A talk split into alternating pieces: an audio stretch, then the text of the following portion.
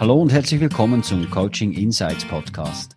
Mein Name ist Sascha Johann und in diesem Podcast kannst du mir in ganz konkreten Situationen aus meinem Coaching- und Trainingsalltag über die Schulter schauen.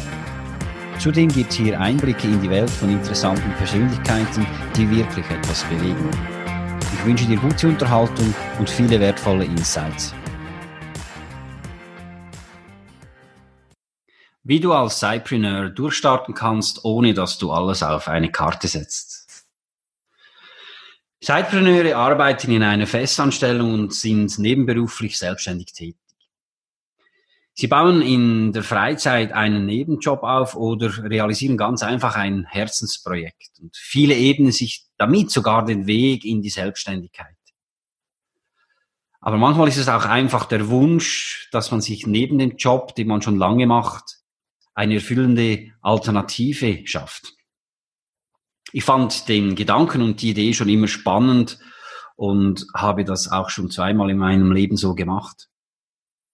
Und immer mehr meiner Klientinnen und Klientinnen spielen mit dem Gedanken, es eben genauso zu tun.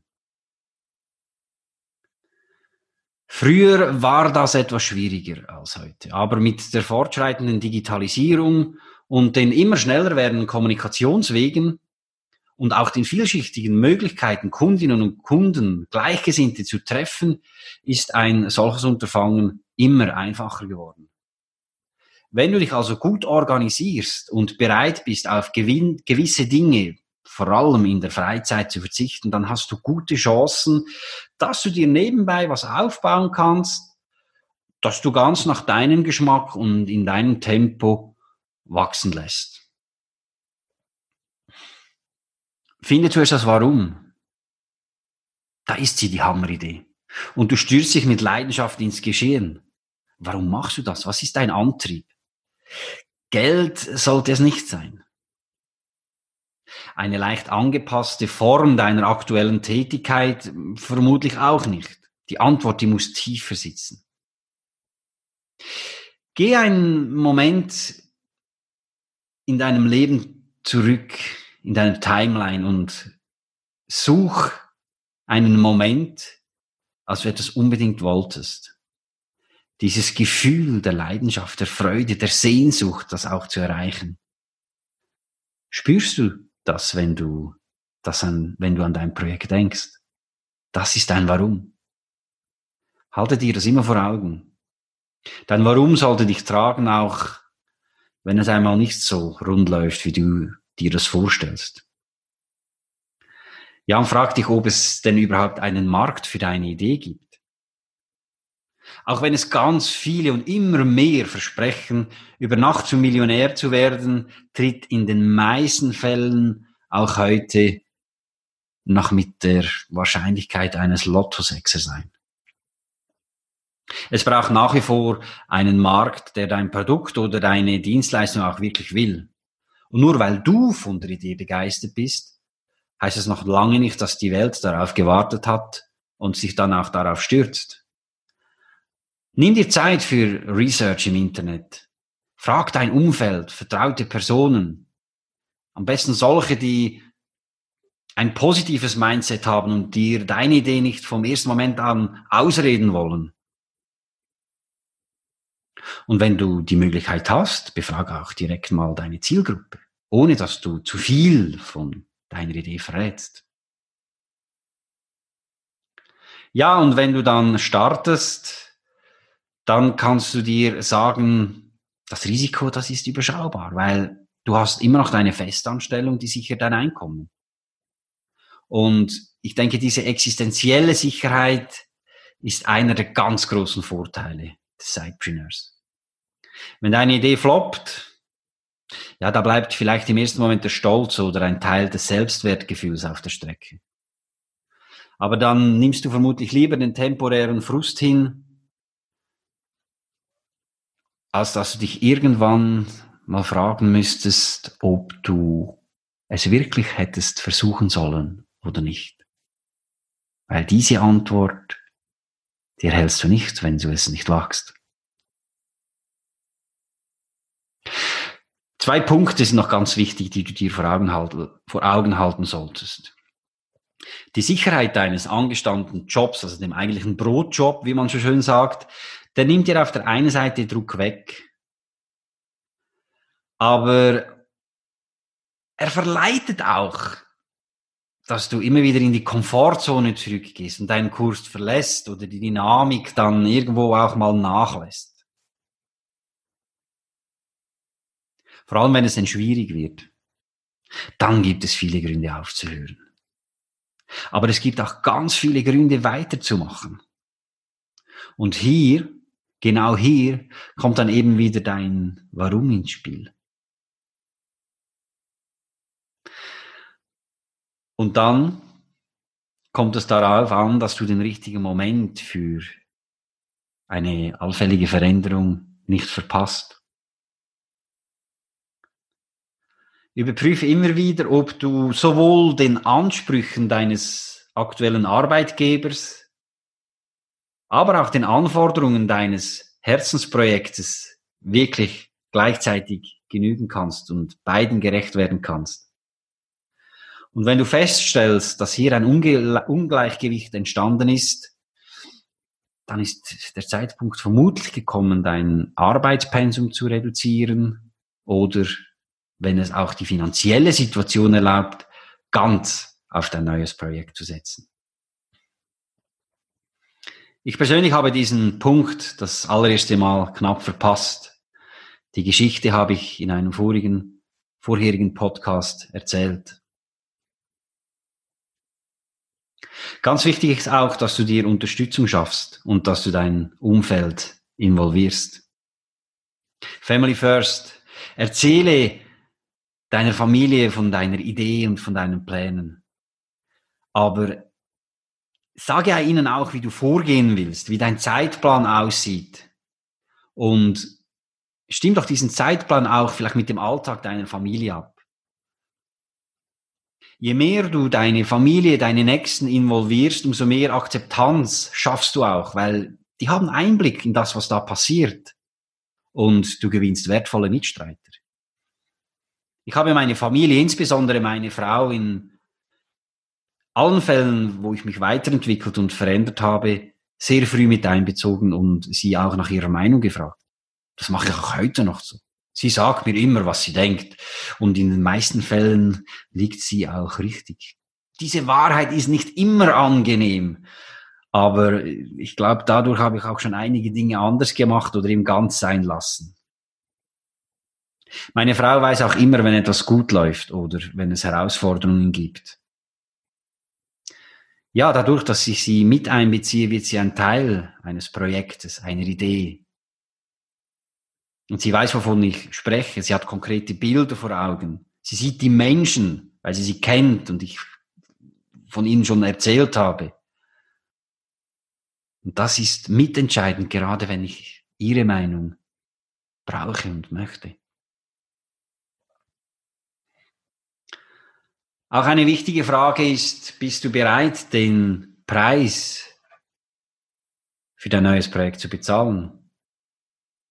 Der Preis, der ist da. Und du wirst ihn spüren. Du wirst wissen, was der Preis ist. Er darf auch ein bisschen wehtun.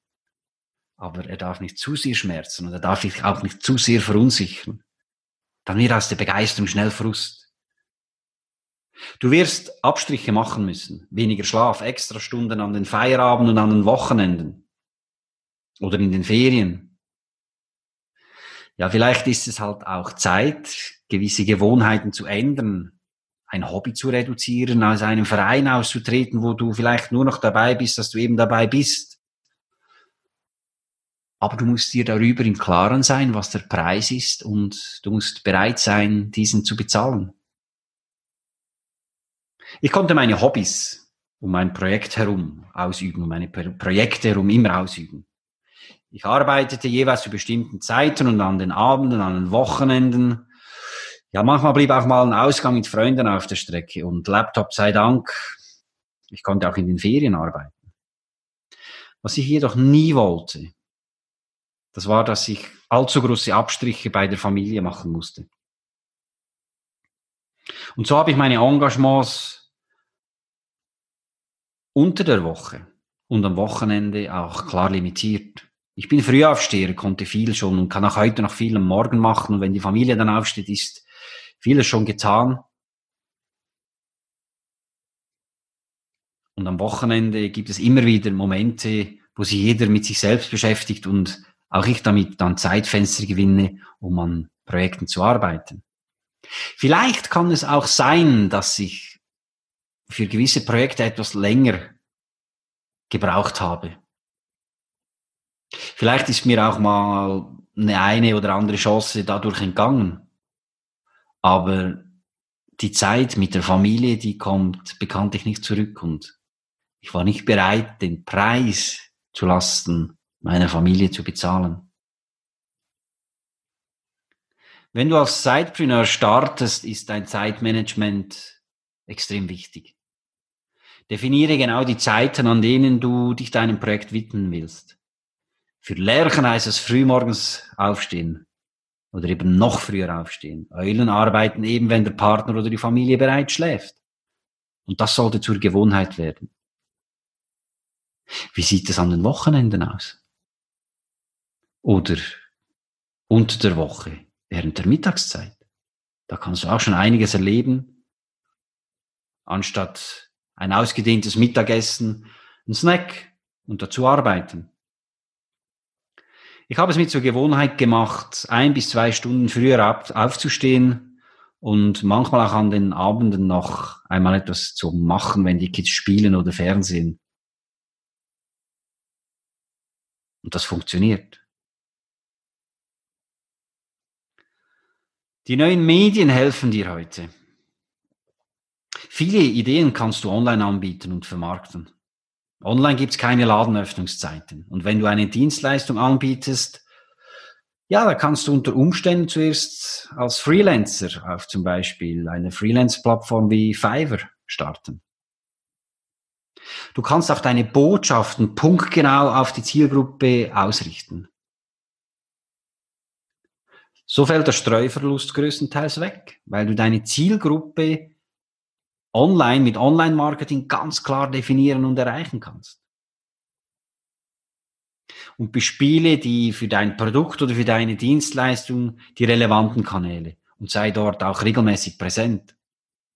Starte mit regelmäßigem Content und biete Lösungen eben für die Herausforderungen deiner Kundschaft an. Aber ganz wichtig, das abgegebene Versprechen, das musst du auch halten.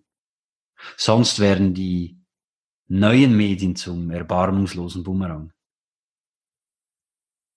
Ah ja, und zwischendurch darfst du auch mal was Privates posten, damit deine Zielgruppe sieht, dass neben dem Produkt oder hinter dem Produkt und der Dienstleistung auch ein Mensch steht, den sie kennenlernen dürfen und sollen. Ja, ich betreibe einen Blog. Ich bespiele regelmäßig LinkedIn, Facebook und Instagram ich habe einen YouTube-Channel und eben diesen Podcast, den du dir jetzt gerade anhörst. Bist du mental gewappnet für dein Projekt? Der Erfolg ist ein launischer Zeitgenosse. Er zeigt sich an einem Tag von seiner ganzen Größe und am nächsten Tag ist er wieder weg. Das musst du verkraften.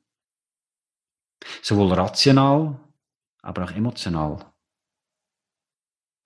Und es liegt auch auf der Hand, dass die Anfangsmotivation und der Antrieb und das Feuer der Leidenschaft mit der Zeit vielleicht auch ein bisschen schwindet. Es ist wie bei einer, in einer Beziehung.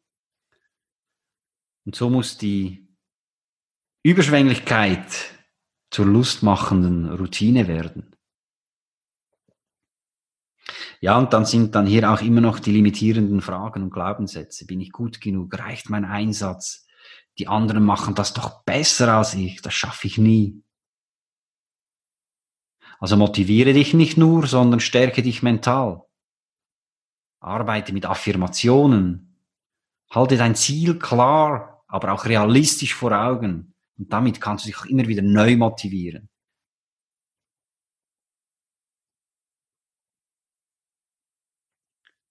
Starte, aber habe auch Geduld. Du solltest dich nicht blindlings ins Abenteuer stürzen.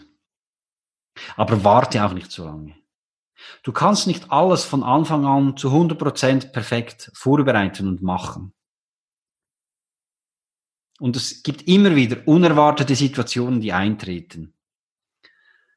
Aber wenn du Geduld hast und bereit bist, aus diesen Situationen, Situationen zu lernen, mit ihnen umzugehen, dann wirst du eben auch durch Herausforderungen, Fehler gestärkt. Und wenn die relevanten Eckpunkte für dich stehen, dann starte. Warte nicht zu lange. Und was du auch ganz wirklich wissen musst, als Sidepreneur, da benötigst du mehr Geduld, weil du nicht von Anfang an 100 Prozent, sieben Tage, 24 Stunden dich auf dein Projekt konzentrieren kannst. Aber dafür hast du den großen Vorteil, dass du nicht finanziell unter Druck stehst. Du wirst mit jedem Schritt, den du machst, wertvolle Erkenntnisse gewinnen. Aus Fehlern und Rückschlägen wirst du lernen und besser werden. Wenn du den eingeschlagenen Kurs jederzeit beibehältst. Ich wünsche dir viel Erfolg bei deinem Projekt und freue mich darauf, viele inspirierende Resultate von dir zu sehen.